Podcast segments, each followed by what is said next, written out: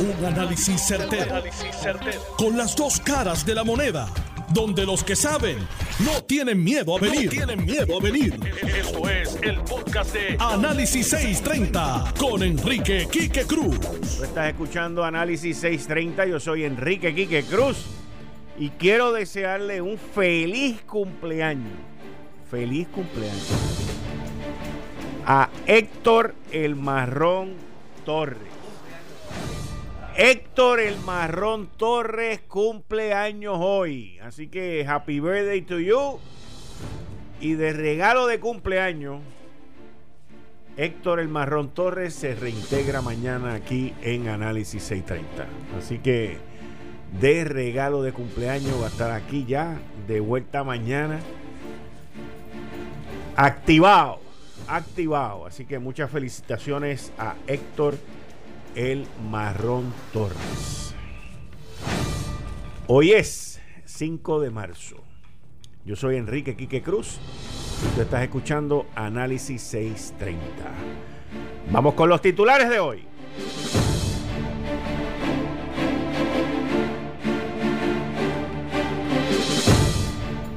Vuelve el presidente del Partido Popular Democrático, Aníbal José Torres, a exigir unidad y piden que paren los ataques internos en la primaria del PPD. Pero acuérdense de algo. Ellos en esto de primaria de gobernación son primerizos. Así que están aprendiendo en el proceso. Están aprendiendo en el proceso. Carmen Yulín Cruz Torres no es. Carmen Yulín Cruz Soto. Pero pronto se puede cambiar el apellido a Torre también. A mí no, yo, yo no me quejo, yo no tengo problema con eso. Carmen Yulín Cruz Soto ha cogido dos cantazos fuertes esta semana. Dos. Dos. El análisis en breve. Mientras, por otro lado, Charlie Delgado da los últimos aleteos tratando de posicionarse como la segunda figura dentro del Partido Popular Democrático.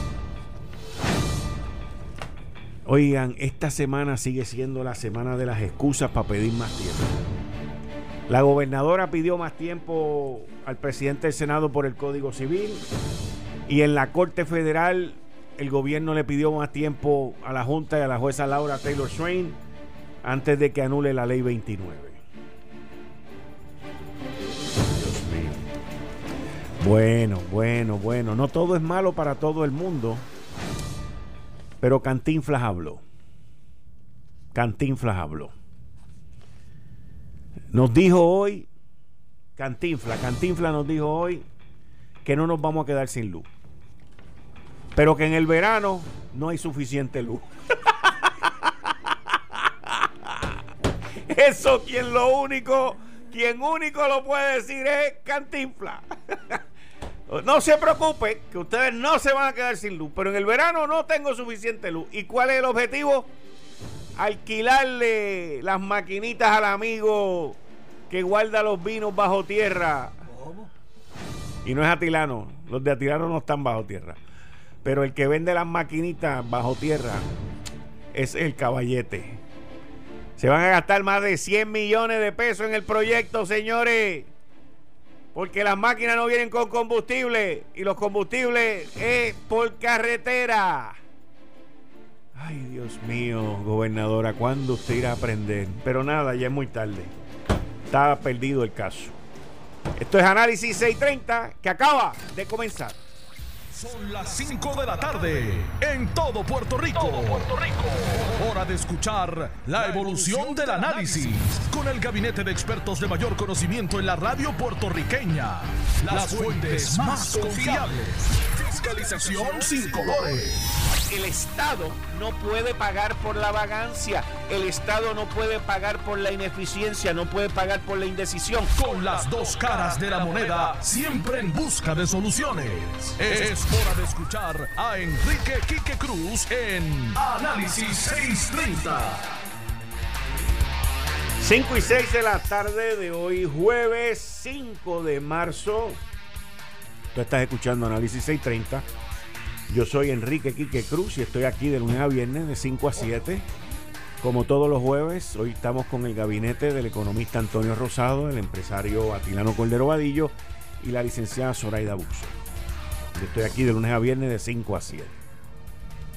Hay una noticia que antes de que comience con el análisis del primer tema, que tiene que ver con la encuesta y el Partido Popular Democrático, las expresiones que hizo Aníbal José Torres, su presidente.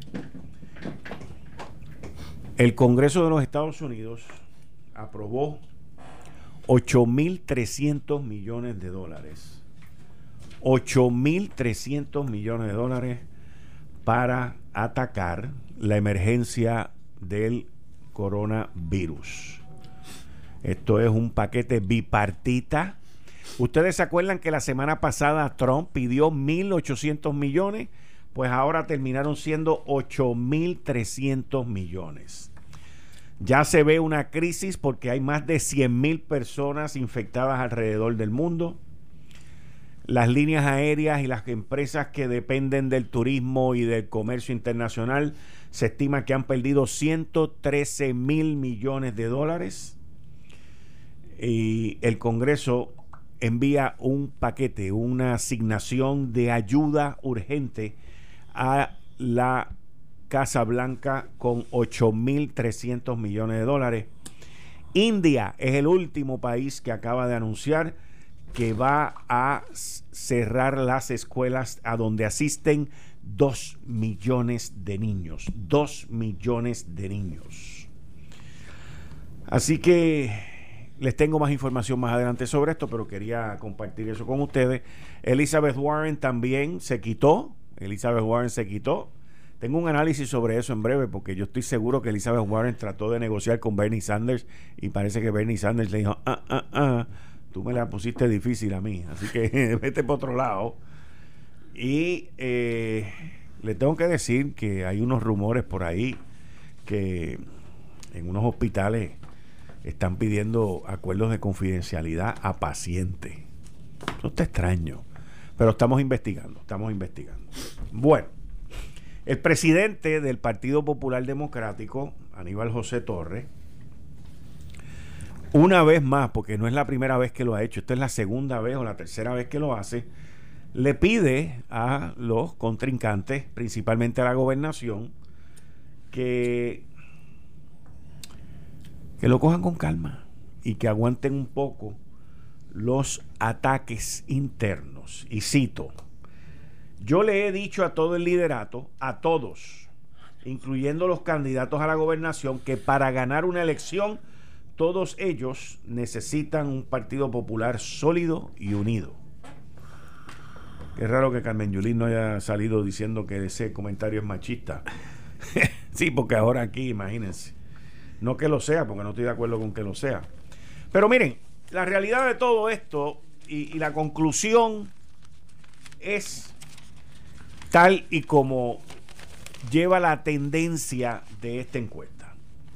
Número uno, que si el Partido Popular no hace los ajustes que siempre ha estado acostumbrado a hacer a última hora, en donde cuadra su papeleta, en donde elimina a aquellos que no tienen oportunidad de nada, pues está destinado a perder y a estar viviendo un total de ocho años en cautiverio. Lamentablemente en nuestro sistema los partidos necesitan ganar para mantener los partidos viviendo, para mantener las arcas corriendo. Y el Partido Popular aquí se juega la vida, no solamente por sus problemas internos ideológicos, pero también porque el Partido Popular no ha podido presentar un mensaje programático. ¿Se acuerdan las discusiones que hemos tenido aquí con Ronnie Jarabo de un partido ideológico versus un partido programático? Pues, ¿cuál es el programa del Partido Popular Democrático? ¿Qué es lo que va a hacer el Partido Popular si logra el poder? Y ese es el gran enigma que tiene el Partido Popular. Lo que sí sabemos es que según apunta esta encuesta, tanto Aníbal José, perdón, Aníbal José no, tanto Aníbal Acevedo Vilá como Carmen Yulín Cruz Soto no son viables, no son presentables en sociedad. Y aún si se quedan, van a seguir tirándole a la fruta querida que es Eduardo Batia, que es el que está adelante por un montón, y todos esos ataques que le están haciendo Eduardo, que si tú fuiste el que privatizaste las escuelas, que tú eres el que quiere privatizar la Autoridad de Energía Eléctrica, que tú eres el de las escuelas charter, que tú esto, que tú lo otro, pues miren, lo que hacen es vendiéndole Eduardo Batia a aquellos PNP que estén molestos, porque es la verdad. Ahora, ahora, Partido Popular Democrático no solamente tiene el problema de los ataques que están llevando a cabo contra Eduardo Batia, pero tiene el problema que es idéntico, idéntico al problema que tiene el Partido Demócrata de los Estados Unidos. El Partido Demócrata de los Estados Unidos con Bernie Sanders. Y pudiéramos hacer una analogía que el grupo que apoya a Bernie Sanders es muy parecido al grupo que aquí apoya a Carmen Yulín Cruz Soto. Podríamos hacer esa analogía. Y podríamos también hacer la analogía que cuando Carmen Yulín Cruz Soto pierda la primaria del Partido Popular Democrático, su grupo, que ha sido un grupo sólido, está ahí en 24%, llegaron a un pico de 28, ya van por 24, que póngale que la mitad o quizás más de ese 24% no salga a votar en la elección. ¿Qué es lo que se espera que ocurra si Bernie Sanders pierde la silla demócrata en los Estados Unidos y entonces le garantice una victoria a Donald Trump? Porque esos se enchisman, se van, botan el bate, la bola y no hay quien los encuentre el día de la votación. Así que cuando uno ve estos panoramas, a eso es a lo que Aníbal José Torres, presidente del Partido Popular Democrático, se refiere a hacer ajustes para ganar las elecciones. Aníbal Acevedo Vilá, yo inclusive escribí una columna que decía que nadie quiere, alguien quiere correr con Aníbal, nadie quiere correr con Aníbal. Pero yo personalmente no entiendo que Jennifer, y no por razones de Jennifer, pero yo no veo Aníbal Acevedo Vilá perdiendo por 20 puntos ni nada por el estilo. Aquí se esperaba que Jennifer le diera una pela a Héctor Ferrer en las elecciones del 2016 y Héctor Ferrer sacó más votos, sacó más votos que David Bernier. Así que eso es un reto que tiene el Partido Nuevo Progresista y yo creo que hasta ahora el Partido Nuevo Progresista, principalmente Pedro Pierluisi, han sido muy fino. Cuando digo muy fino, muy cortés.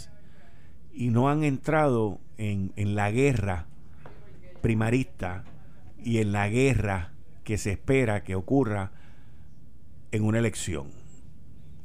Y aquí el target, el target es Aníbal Acevedo Vilá. Aníbal Acevedo Vilá propuso enmendar la constitución ¿Por qué ustedes se creen que el Partido Popular ha propuesto enmendar la constitución para que haya una segunda vuelta? Porque ellos saben que no van a ganar en la primera y necesitan una segunda vuelta para ellos tener una oportunidad de hacer algo. Y quiero que sepan algo, si el Partido Popular gana con Cámara y Senado en algún momento, van a enmendar, van a proponer enmendar la constitución. Y nosotros tenemos que estar muy vigilantes a los intereses personales, económicos y no de Puerto Rico de querer enmendar la constitución para que el Partido Popular sea viable. Y ese es un problema que existe. Ahora, el problema se llama Aníbal Acevedo Vilá porque se supone que Carmen Yulín no va a ser un problema después del 7 de junio. Y la pregunta es, ¿qué van a hacer? ¿Qué van a hacer? Yo escuchaba en el programa de las 3 de la tarde donde está Alex Delgado Ferdinand Mercado, eh, Billy Somoza y el ex director de fiscales aquí en Puerto Rico, Capó, escuchaba ante la justicia cuando le hicieron una pregunta a Ferdinand sobre qué hacemos con Aníbal y Ferdinand dijo pues que uno puede diseñar las estrategias pero que se lleven a cabo es otra y es básicamente decirle a Aníbal que se calle.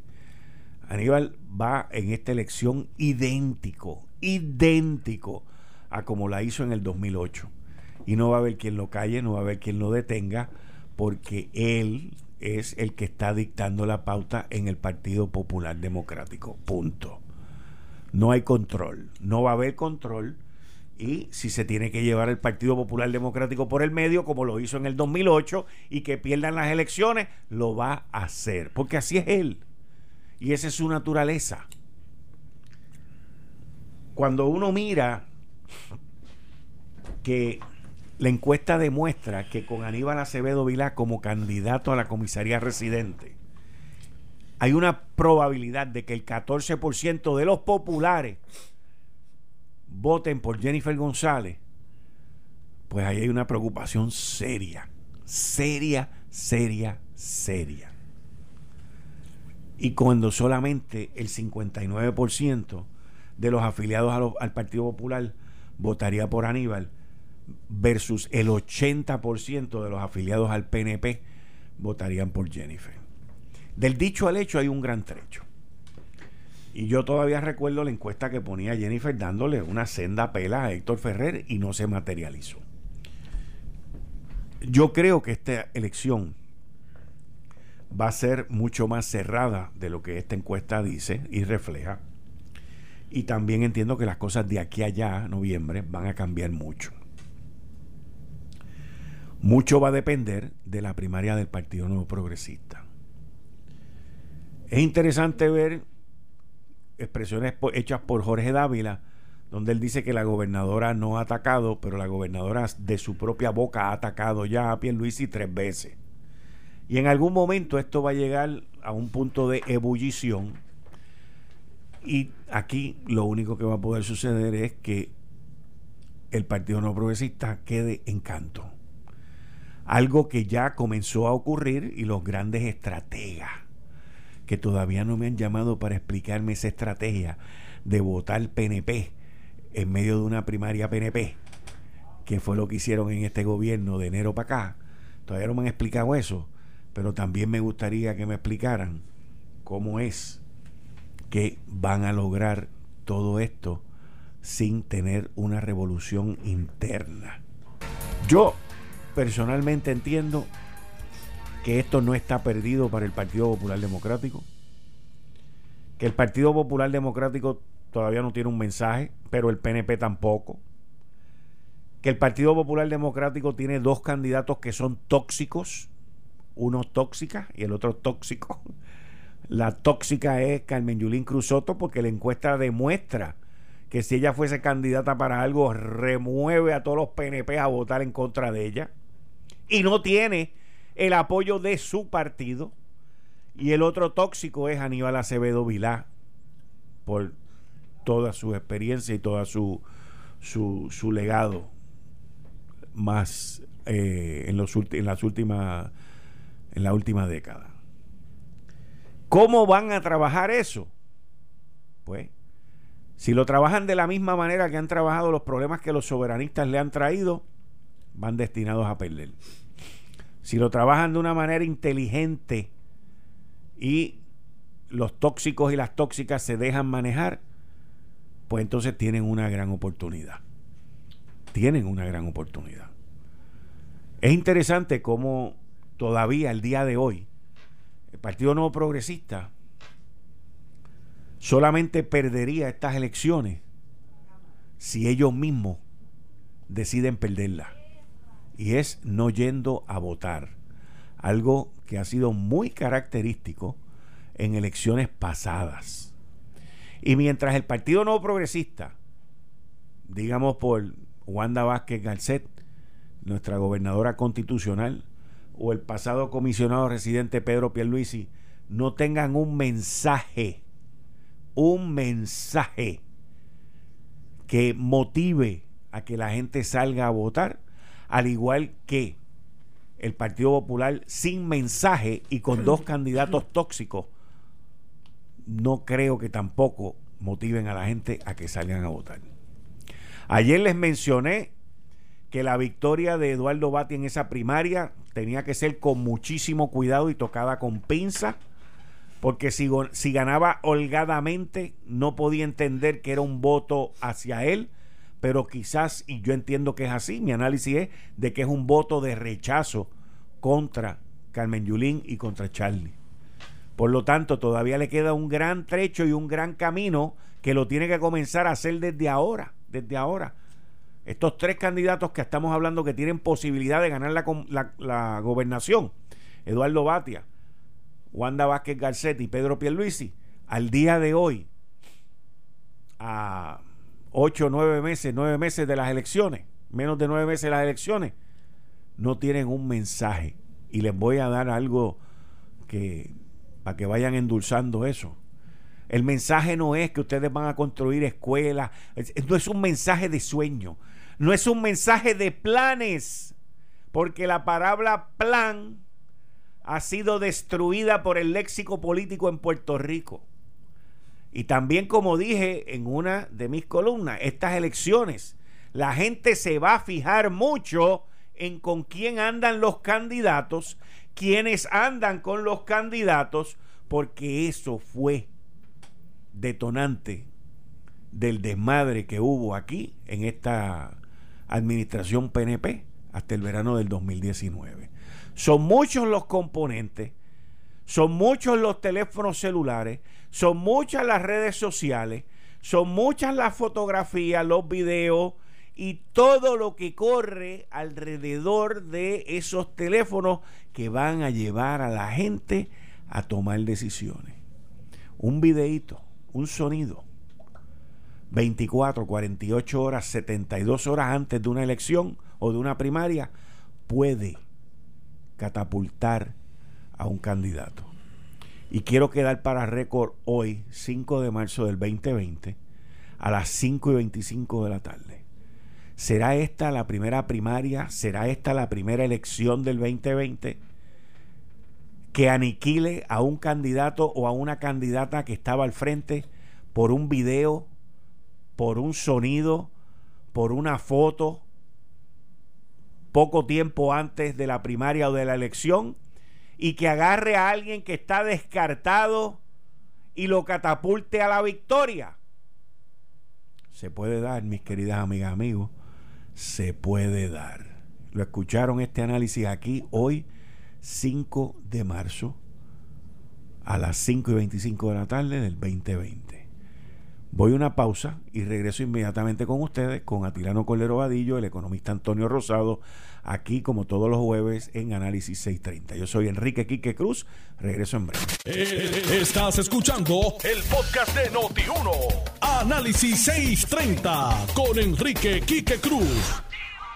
Yo soy Enrique Quique Cruz y estoy aquí de lunes a viernes de 5 a 7, hoy con el gabinete de los jueves, Atilano Cordero Vadillo y el economista Antonio Rosado. Bienvenido ambos como todos los jueves. Buenas tardes, Quique. Buenas tardes, Tony. Un cordial saludo a, toda nuestra distinguida radio audiencia, que es la razón de ser de nosotros estar aquí. Tony.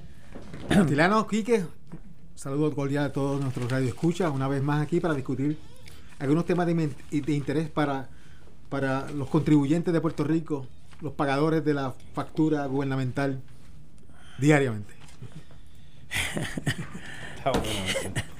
que voy a comenzar con un, con un saludo que nos, con un caballero que nos escucha a nosotros.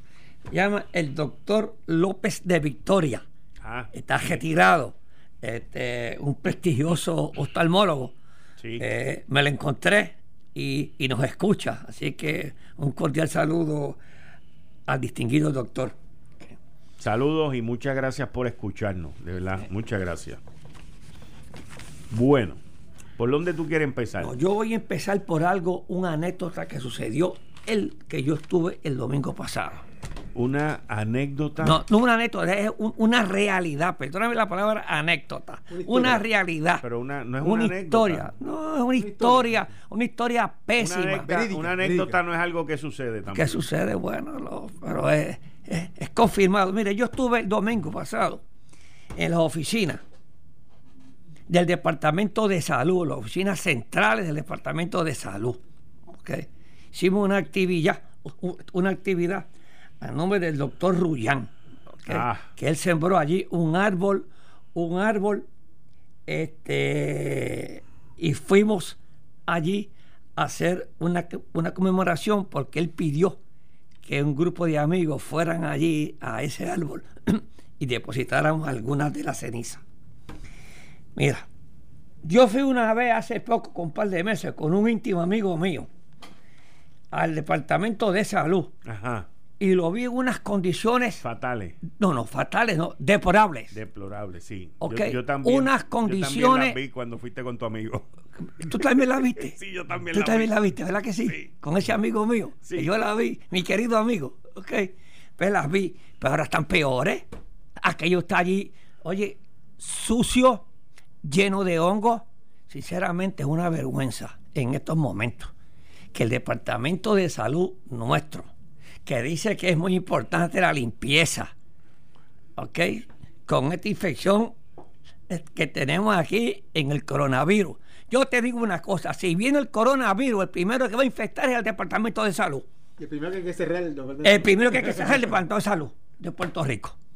El comején encima de los árboles. Eh, aquello Pero eso está... es para darle vida al comején. Eso es. En abandono, aquella, aquella jardinería, falta de pintura. Oye, sinceramente, no parece el departamento de salud nuestro. A mí me gustaría que nosotros no, porque yo tengo conflicto por aquí, que, que la estación mande allí este, a un reportero, a un periodista, para que haga una investigación, para que vengan aquí y hagan conciencia que hay que limpiar ese departamento. Imagínate, Atilano, que esta semana. Y que no me digan que no hay fondo. No, ahora hay chavo en bruto. Hay chavo por donde quiera. Esta semana. Hay dinero. Digo, yo llevo hablando del coronavirus desde principio de enero. Pero esta semana invité a alguien del Departamento de Salud que viniera, que quisiera venir aquí. Así mismo está el silencio. Llegó, llegó. Así mismo Y, eso, y esto es lo más importante, la información al pueblo. Pues seguro. La información, de eso es que vivimos. Mira. la información al pueblo. Hoy sale, hoy sale con lo del coronavirus sobre la población envejeciente. Hoy, Hoy. que está en riesgo. Bueno, eh, ¿ok? A principio de semana era un corre y corre con que hay que vacunar a los niños de 6 a 18 años. Y cuando sale esa noticia, dicha por el Departamento de Salud, yo digo, ¿y qué van a hacer con los envejecientes? Porque los envejecientes están más vulnerables que los niños. Del primer día se Y yo no eso. soy médico. Del primer día se dice Y eso. yo no soy inmunólogo, infectólogo, ni psicólogo, ni anestesiólogo. ni anestesiólogo, ni astrólogo. Pero leo. Y la población más vulnerable es de 65 en adelante, principalmente de 80 en adelante. Ustedes dos, mira, al filo del- de la navaja. Tan lejos. Estamos a punto de llegar ahí. Al filo de la pasado. ¿De qué edad es? No te oí. 65. De 65 para arriba, pero los demás vulnerabilidad son de 80 para arriba. Ah, pero Ah, nosotros no hemos ah, llegado ah, ahí. ah, de eso. 80. Tú estás cerca de Ah, nosotros. nos falta, nos falta. nos Ahora, falta. te- como he dicho las veces que he hablado sobre la vulnerabilidad, sobre la edad y todo esto, porque tengo la tabla aquí frente a mí. ¿Ok? De 0 a 9 años, cuando se publicó esta tabla que fue hace dos semanas, de 0 a 9 años no ha muerto gente. De 10 a 19 años, 0.2%. De 20 a 29.2, de 30 a 39.2, de 40 a 49.4%, de 50 a 59 1.3 Así. Sí, sí. y cuando vas de 60 a 69 3.6 Ahí que está. y la- cuando va para cerca de ustedes es 8% y de 80 para arriba es casi 15%, pero la gente tiene que tener algo claro con esto y es que estos números están basados en los chinos Ajá. y los chinos no es lo mismo el sistema de salud china y todo lo que está ocurriendo en China y lo que ha ocurrido en China no es lo mismo que acá en Estados Unidos. O sea que se supone que los números sean menores en, en Estados Unidos que lo que son en China. Pero por lo menos una guía. Pero es una guía. Una guía. Entonces, Una guía. si tú tienes esa guía, ¿a quién tú saldrías a, a? Y cuando hablo de vacuna, hablo de la vacuna de la influenza. Influenza. porque no existe vacuna para el coronavirus, pero ¿a quién tú deberías de salir a atender primero? A, los envejecientes, porque las estadísticas están ahí. Las estadísticas están ahí. Pero nosotros siempre vamos ahí. Pero tú crees que se pueda pintar el departamento de salud para nosotros llevar una visita allí, limpiarlo, esas cuestiones. O es que tenemos que hacer una colecta nosotros, llevar al, secretario, llevar la pintura. Al donativo. Mira, yo te, conozco, yo te ah. consigo la compañía de pintura que le da 50% de descuento en la pintura. Eso yo te lo consigo. Ahí está, mira, ya tiene, ahí tiene. 50%. Mira, a ver, tú tienes unos chavitos por ahí. Ay, mi madre. Ni ofreciéndole la pintura vienen aquí. No, no, no. Oye, Kike, el director. te voy primeramente a dar una. Yo nunca hablo de esto, de política. Pero me, encanta cuando tú dices que tú nunca hablas de política. No, pero dale, no, no, no, no, no, no. Dale, a mí me gusta. Pero me gusta. estoy leyendo los números, analizándote, oyéndote a ti, oyéndote a otras personas. Y yo creo que esta, este año tiene que haber, tiene que haber un lema. Aquí tiene que haber consecuencias por todo lo que ha pasado. O sea, aquí tiene que haber unas consecuencias. Pero han habido consecuencias. ¿A quién? Sacaron el gobernador. No, no. sacaron al gabinete del gobernador. Todavía no, no. O sea, aquí pero, hubo consecuencias. Pero, todavía tiene que haber más tiene que haber más consecuencias. no puede haber. ¿Ok? Tienen que hablar de la corrupción. Van a seguir con los amigos del alma y van a seguir con la corrupción aquí en Puerto Rico. Es un tema vital. A nosotros, a mí no me importa a mí un divino en estos momentos que sea la independencia, que sea la estadidad. A mí no. A mí lo que me importa es la corrupción para que, para que ese dinero que se roban pinten el Departamento de Salud, agelen el Departamento de Salud, maten el comité del, del Departamento de Salud, para que por lo menos decir, por lo menos, los corruptos nos dejaron este dinerito aquí para el Departamento de Salud que es, un tema muy importante el de la corrupción. Uno, uno de los ah. uno de los maleteros Tú eres loco con esa gente. Todavía tiene presencia por allá, por aquella, por el edificio ese que tú hablas. De verdad. pues, ¿qué te digo? Pues ese maletero hay que entrevistarlo, ponerle unos chavitos, porque por lo menos. Ese sí que puede, puede hacer un edificio nuevo. Pues, ok. Entonces, otro tema: confianza. Confianza con el gobierno federal. Confianza. Pero Nosotros tenemos una junta. confianza? ¿Cómo que confianza? Me perdí ahí. Bueno, confianza con los fondos que tenemos detenidos y esas cuestiones. Oye, aquí se ha perdido, se ha perdido la confianza. Yo me acuerdo aquí que lo primero, cuando el doctor Ricardo Rosselló, el destituido gobernador, ¿ok? Ganó. Lo primero que aquí, su señoría y yo hablamos que lo primero que tenía que ganarse era la confianza con el gobierno federal. Esa se perdió. No se la pudo ganar. ¿Ok?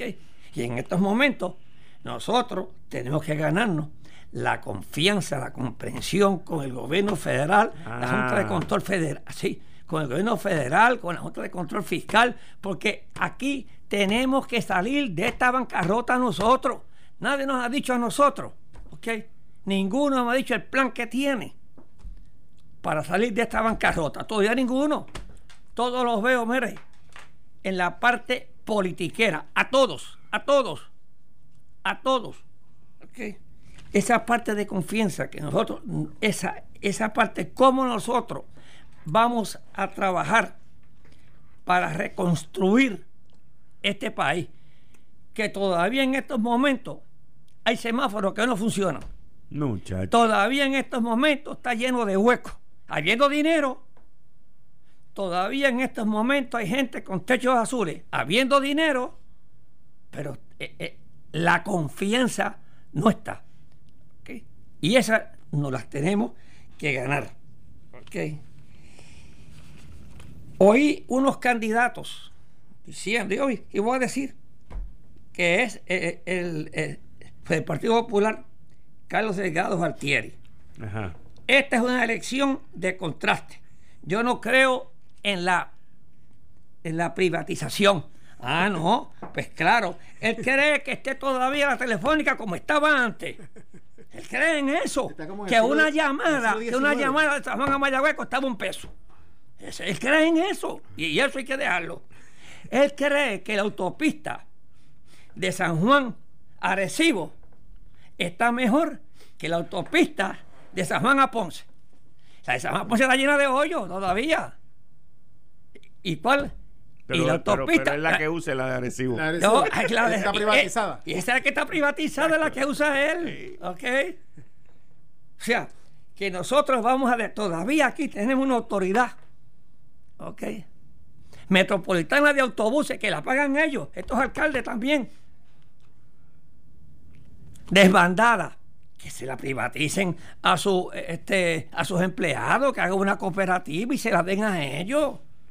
Ah, no. Entonces, ¿qué es lo que quieren? Que seguir, seguir respaldando a la ineficiencia. Pues, yo estoy en contra de eso. Yo estoy en contra de eso. Así es que eso es lo que e, este gobierno, nosotros lo que queremos es gente que nos hablen con la verdad, no nos hablen en teoría.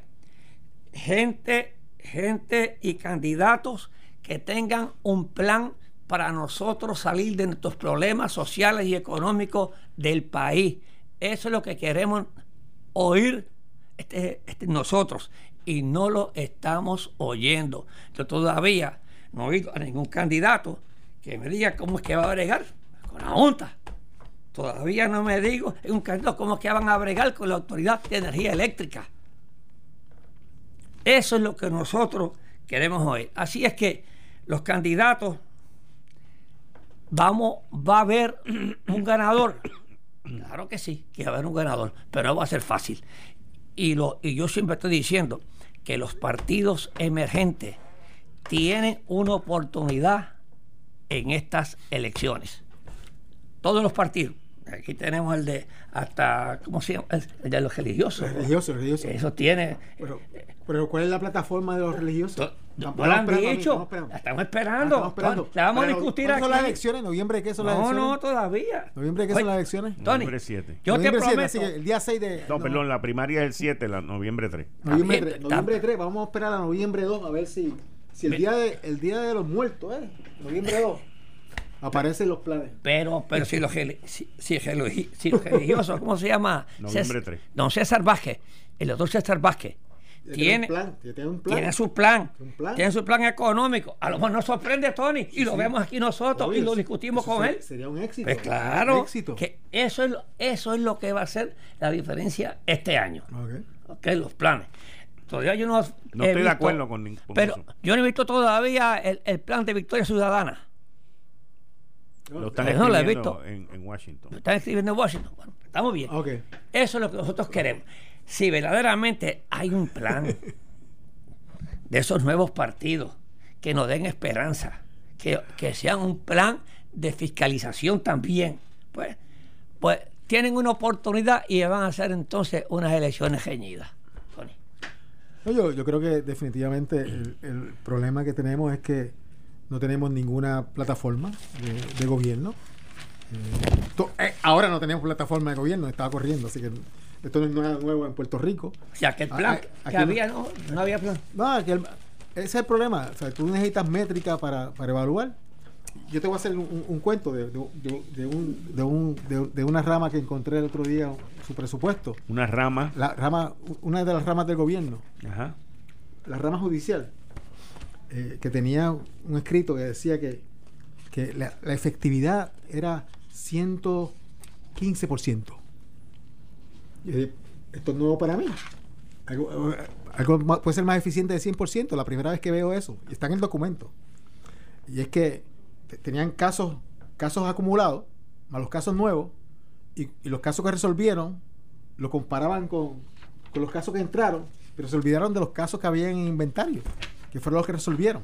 Así que, eh, si tú tienes una métrica que no ni sirve, ni la entiendes, y la pones en, un documento oficial de presupuesto de una agencia, de, un, de una rama, obviamente te da una idea de, para dónde va el país, porque no hay dirección, porque no saben lo que están haciendo. Así que Eso es lo que tenemos aquí. Una eficiencia de 110%. Increíble. Primera vez en la historia. Nunca lo había visto. Tiene que haber sido un abogado que lo puso. Una de, de, de 110%. Sí, 110%. Eh, oye, este, para cambiar el tema, Dime. el director ejecutivo de la Autoridad de Energía Eléctrica, Ajá. don José Ortiz, el ingeniero, Ajá. eh, proclamó esta mañana que nadie en Puerto Rico se quedará sin luz Ajá. a causa de la pérdida de la generación de la central Costa Sur y dijo que espera que una de las unidades de esta generatriz esté en funcionamiento para noviembre. Si no pasa nada, ¿tú entiendes? Ajá, ajá. Ok.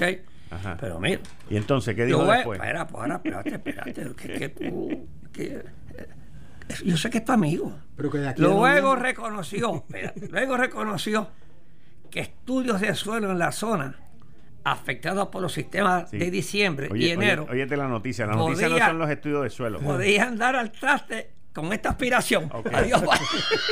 No, pero, o sea, pero se gastó 800 y pico no, mil pesos en haciendo es- no, estudios de suelo. Espérate, espérate, espérate. Entonces, ¿Cuánto? 800 espérate, y pico mil espérate, pesos. espérate, espérate, sí. La autoridad, nada más, dice él, no, no, la autoridad de energía eléctrica está invirtiendo 868 mil dólares en estudios en torno a la operación y el tejeno, donde se ubica Costa Sur en, Guaynadi- en Y solamente en. Costa Sur nada más. Sí. Ese costo de los estudios María, es pues yo cubierto por el el país seguro de la compañía. ¿Tú sabes lo que es un millón de pesos Sí, en eh, estudios de eh, suelo en En- Costa Sur nada Imagínate más? cuánto. Obvio, María, que es un maletero. No, Maletero fue el que consiguió el contrato. Contrato, ese mismo. Costa Sur con capacidad para 820 megavatios permanece cerrada luego de que el terremoto del 7 de enero causara severos daños en su estructura. Entonces dice él, si bien la autoridad actualmente está cubriendo la demanda de energía con sus reservas, el ingeniero Ortiz indicó que eso no será posible en el verano. Por lo- o sea, yo no entiendo esto. Cantinfla, Por lo que- cantinfla. mío. Por lo que se publicará una solicitud de propuesta para ¿Viste? alquilar generadores que produzcan 500 megavatios. Ese es otro maletero que tiene que estar Oh, por No, ahí. no, ese, ese tiene una cava de vino. Sería, de eso. Oye, pero ven Eh, acá. bajo tierra. Bajo tierra. sería, sería Costa Sur que operaba con gas natural que costaba 35 millones de dólares mensuales. La gente en Puerto Rico no se va a quedar sin luz. Vuelve y lo repite. que no se- dijo Ortiz durante una visita esta mañana de la Comisión de Desarrollo Económico, Planificación y, Tele- y Telecomunicaciones. Ortiz rec- recalcó que en las próximas semanas entrará en el sistema 450 megavatios adicionales de la planta de Aguirre que no estaban disponibles antes de los sismos de diciembre y de enero. El año que viene el sistema eléctrico, dijo Ortiz, contará con 700 megavatios adicionales cuando entren en funciones 16 proyectos de energía renovable. Ajá. Ah, El año que viene. que- que. De aquí a allá nos morimos. Bueno, a mí lo que me sorprende es que da la impresión de que hay una reserva de, de energía eléctrica Sí. y está disponible aquí y la tiramos para allá. Y esta reserva que tenemos, ¿eso es un disparate? No es una reserva, lo que tú tienes es Mañana eso sale en primera plana. producción. Tiene que tener producción. Estoy hablando en serio. Mañana eso sale en primera, Primera plana. plana. Sí, ya tú verás. Producción. Puerto Rico producción. no se queda sin luz. Dice- Pero no tengo suficiente para el verano. Bueno, pero esto es. Alguien, alguien, alguien tiene que buscar eso, Esos megavatios. esas plantas. Sí, esas plantas, eso, las plantas, eso es. Chacho, papá. La para funcionar.